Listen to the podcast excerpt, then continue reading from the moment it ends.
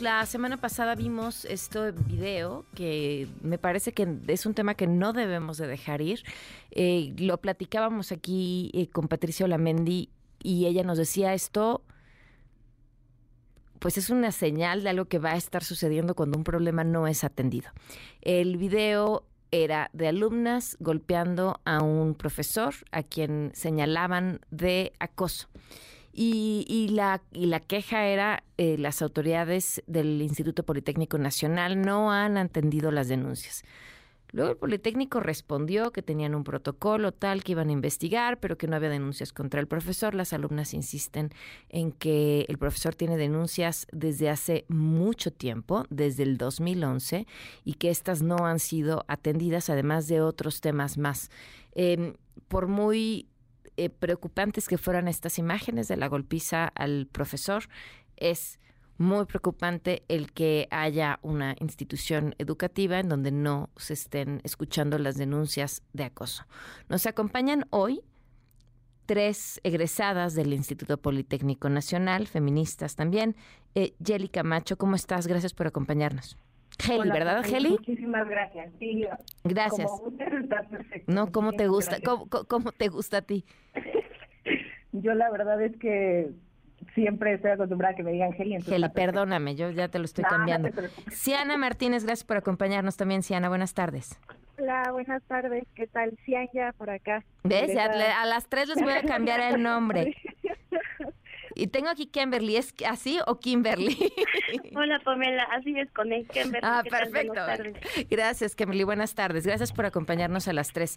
Eh, a ver, eh, quisiera conocer cómo, cómo fue también su, su experiencia mientras estuvieron eh, en el Politécnico. Eh, Geli, ¿qué, ¿qué es lo que nos puedes contar tú?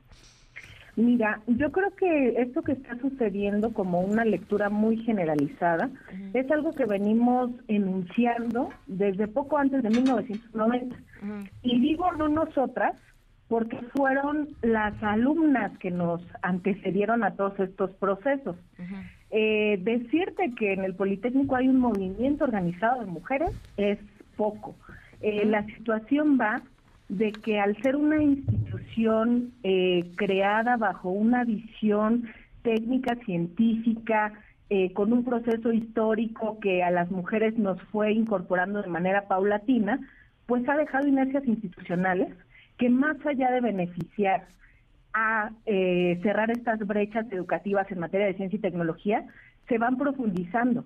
Eh, muchas organizaciones de mujeres durante 2008 enunciamos enunciamos no solo en escrache público, sino ante los mecanismos institucionales correspondientes, es decir, establecimos denuncias penales, establecimos acompañamiento a compañeras, hemos experimentado la violencia feminicida en nuestras colegas, no solo el caso de Marichuy, por mencionarte uno de los más recientes, eh, y sin embargo, la situación no mejora. Y lo más preocupante que vemos al margen de todo esto es que son niñas, niñas aleccionándonos sobre un problema público que hemos venido colocando en diferentes agendas, por mencionarte una, la más puntual, en 2019, con las diputadas de la Comisión de Igualdad de la Cámara de Diputados. Entonces, eh, hay un problema estructural, y no hay soluciones estructurales.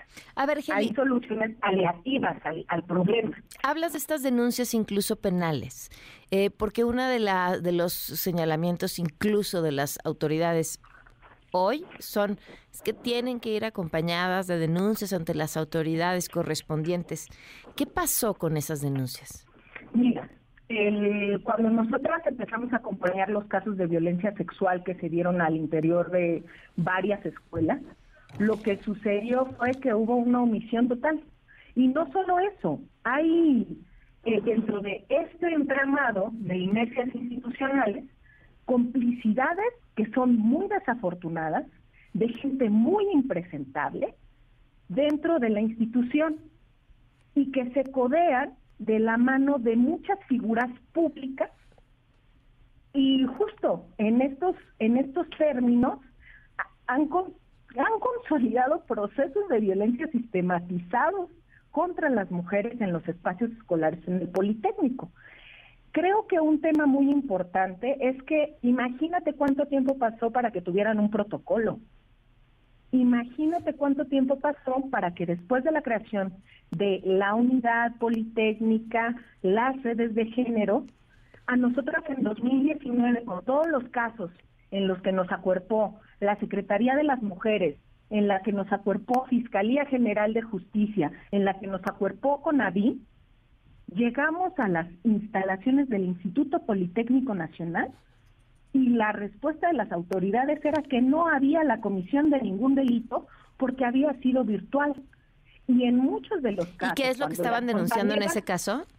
Estábamos denunciando amenazas. Yo en lo particular mm. denuncié amenazas por parte de un docente de la Escuela Superior de Comercio y Administración. Mi denuncia sigue este, vigente. Tengo activado un protocolo del mecanismo de protección integral a defensoras de derechos humanos y periodistas. Y creo que esto no se nombra. Y no se nombra justo en estas discusiones en donde pareciera que el centro de la narrativa es, ah, es que las encapuchadas. Claro. Perdón, las compañeras tienen voz y no, ha sido, no han sido escuchadas. Y entonces lo que sucede es que hay una complicidad perversísima en donde se arropa al agresor, incluso lo de más horas y de que sus colegas pares tengan posiciones dentro de las estructuras institucionales.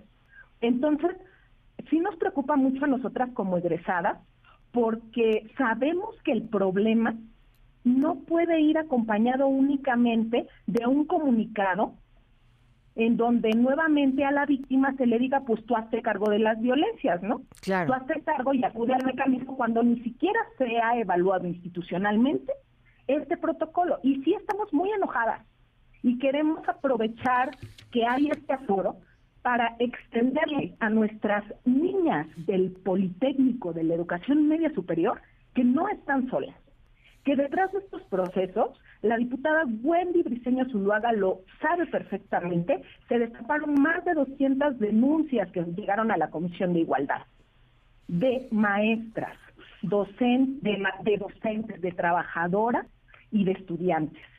Es indignante, por supuesto que es indignante, porque tenemos una obesidad jurídica que no está dialogando con espacios educativos libres de violencia. Cianya, eh, ¿qué nos puedes compartir tú? Bueno, a mí me parecería importante, primero que nada, eh, pensar un poco en que el Instituto Politécnico Nacional es una de las instituciones educativas que más tiempo tardó en generar un protocolo para atender a la violencia de género. Existía otro tipo de, esfuerzos, eh, la figura de la, la unidad eh, de género, ¿no?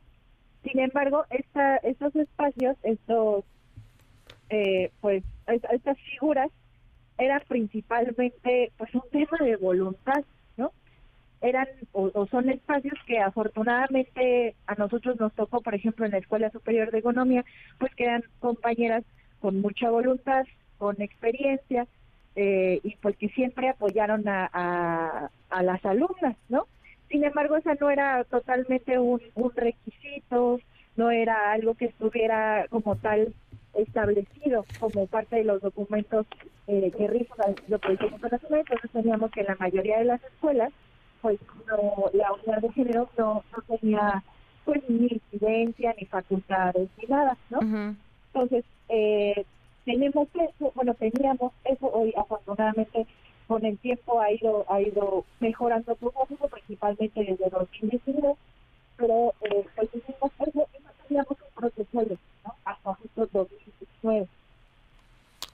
Eh, creo que eh, afortunadamente por un tema coyuntural, no solamente en el Instituto Nacional, sino en general en el país, esto se va generando esta presión, ¿no? Pero pues llegó tarde. O sea, que hasta 2019 no un protocolo, es que verdaderamente llegó tarde. Eh... Y ahora que sucede, ¿no? O sea, tenemos todavía un tema de, de denuncia, porque desde antes del 2019 evidentemente también había muchos casos ya eh, ¿no? Y por otro lado, hay casos que no necesariamente, como no había un protocolo ni una cultura eh, de difundir cómo se denuncia y mecanismos claros, pues no hay muchas denuncias formalmente, ¿no? Claro.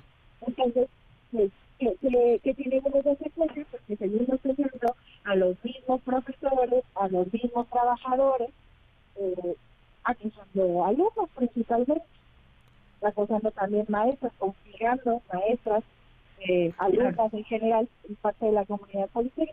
Claro. Eh, Entonces, eh, creo que, creo que eh, eh, principalmente en 2019, por toda esta coyuntura, cada vez más organizaciones estudiantiles principalmente, y eh, se empiezan a generar más mecanismos, empezamos a construir redes, y entonces pues decidimos no solamente quedarnos con los grupos que nos da el Instituto que además no resolvía, ¿no? O, hasta la fecha de no se resuelve, y pues optamos por buscar otro tipo de apoyo fuera del.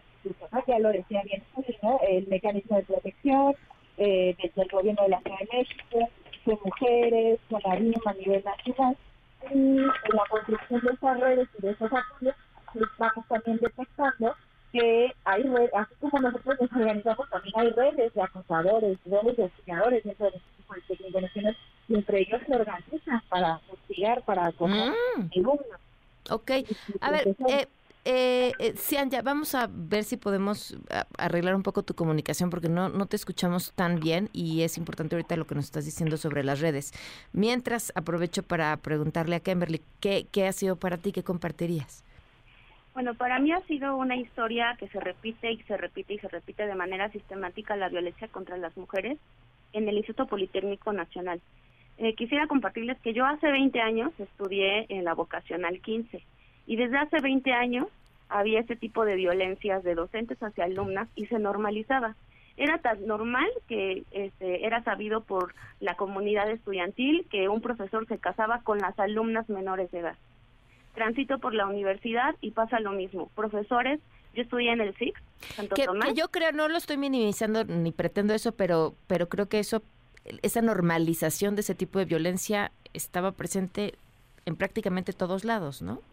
Claro, sí, en todos lados y que y que justo eh, se normalizó tanto que entonces hasta la actualidad se ha normalizado y se piensa que no pasa nada, ¿no?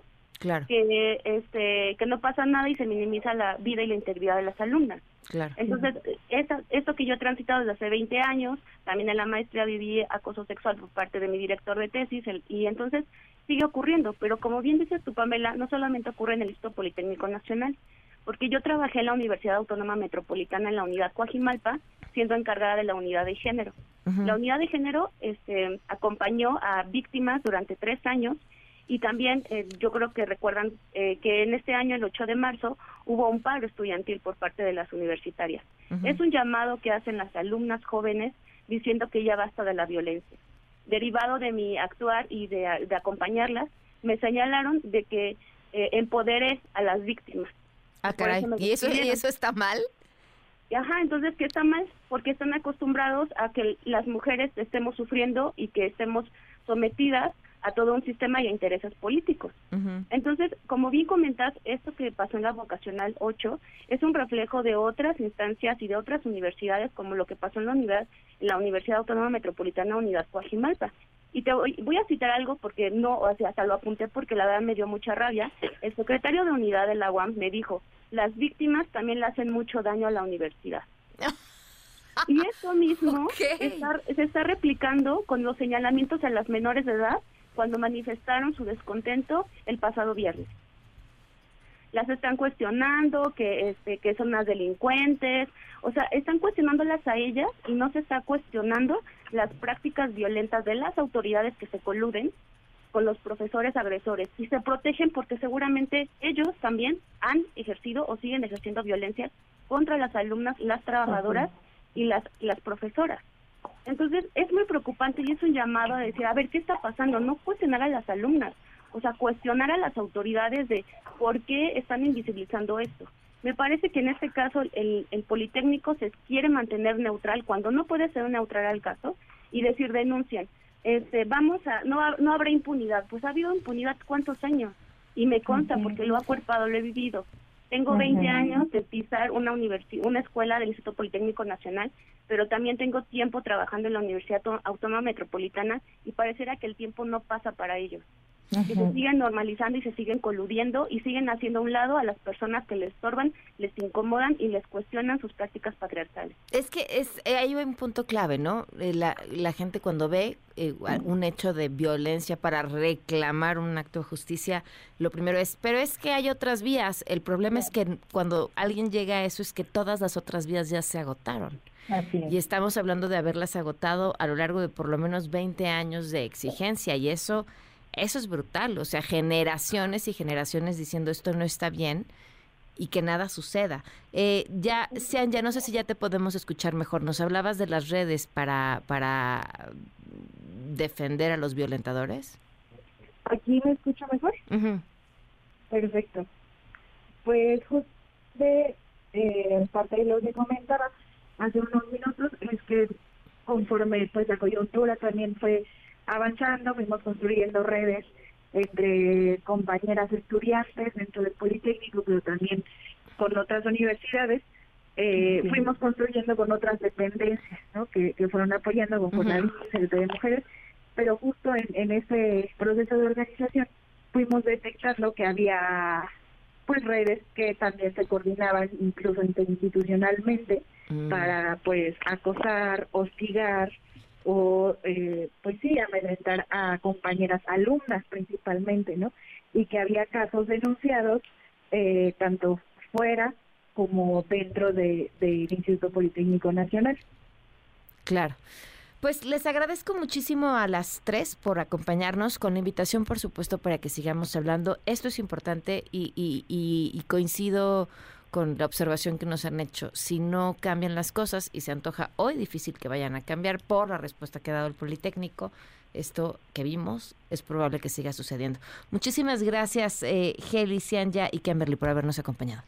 Gracias. Gracias. Gracias. Buenas tardes. Vamos a una pausa.